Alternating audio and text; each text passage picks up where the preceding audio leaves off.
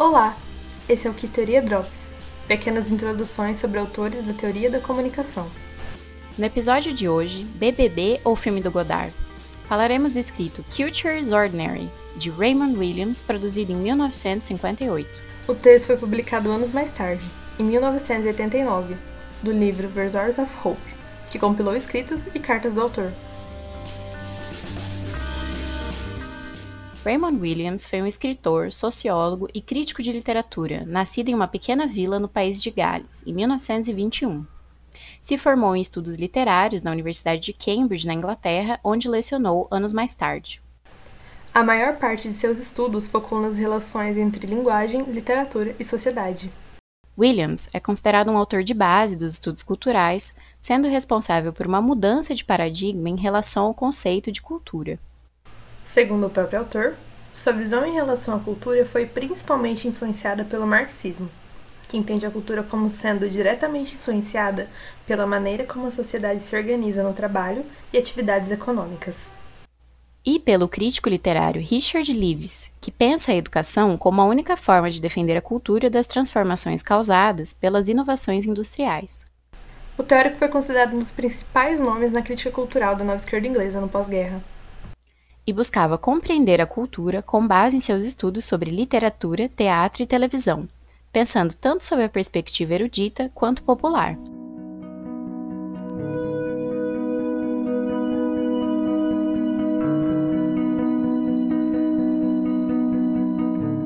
O texto é objetivo e apresenta exemplos concretos para o entendimento do autor, que se baseia tanto em teoria quanto em histórias da sua vida pessoal para explicar o seu ponto de vista.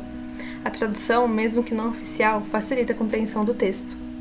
A ideia central que o autor expõe é a do caráter compartilhado da cultura, que não se resume a um tipo ou classe social específica.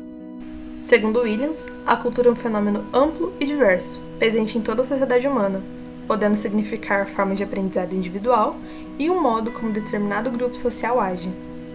De acordo com o autor, a cultura não é um resultado das instituições e das produções, e sim o contrário, as artes são expressões e produto de uma cultura. Para ele, não é possível determinar uma cultura como melhor que as outras. Existem somente culturas mais e menos valorizadas socialmente. A casa de chá, rejeitada pelo autor, é aquela distante e superior às outras por apresentar um caráter culto e erudito. Essa noção é responsável por dividir os grupos sociais entre aqueles que têm cultura e a massa. Apresentando o que ele chama de as falsas equações, Williams explica que o rebaixamento de um grupo de pessoas e suas produções à massa ajuda a perpetuar a noção de superioridade de uma cultura sobre a outra, e qualifica aquilo que pertence ao outro como ruim ou como uma cultura pobre. Ele não rejeita apenas essa equação, mas também a noção de que a má qualidade da cultura popular é reflexo da ignorância de seus espectadores. De acordo com seus estudos, o povo consome seus produtos cientes do que eles representam, e não é porque o povo escolher consumir produtos da cultura burguesa, já que tem a sua própria. Como forma de defender essa perspectiva da cultura, o texto apresenta também diversos exemplos da vida pessoal do teórico e seus familiares, falando principalmente sobre os costumes do povo do vilarejo onde nasceu e foi criado, além do choque de realidade que teve ao ingressar na Universidade de Cambridge. Podemos contrapor as ideias de Williams com a dos filósofos Adorno e Horkheimer, que também tem um episódio aqui no Que Teoria Drops. As visões e conceitos dos autores divergem no tocante à noção de massa. Adorno e Horkheimer defendem a existência de uma massa, que surge no sistema de produção capitalista. Eles afirmam ainda que a massa não possui senso crítico, não pensa e não julga o que consome, apenas aceita os produtos midiáticos que são passados a ele. Já Williams argumenta a não existência da massa, já que para ele o que existe são formas de ver pessoas como massa, algo que é resultado das cidades industrializadas. O autor defende que os indivíduos possuem senso crítico e escolhem o que consumir, ou seja, as pessoas têm consciência do que estão consumindo, mesmo quando optam por uma cultura vista como de baixa qualidade. Hoje ficamos por aqui.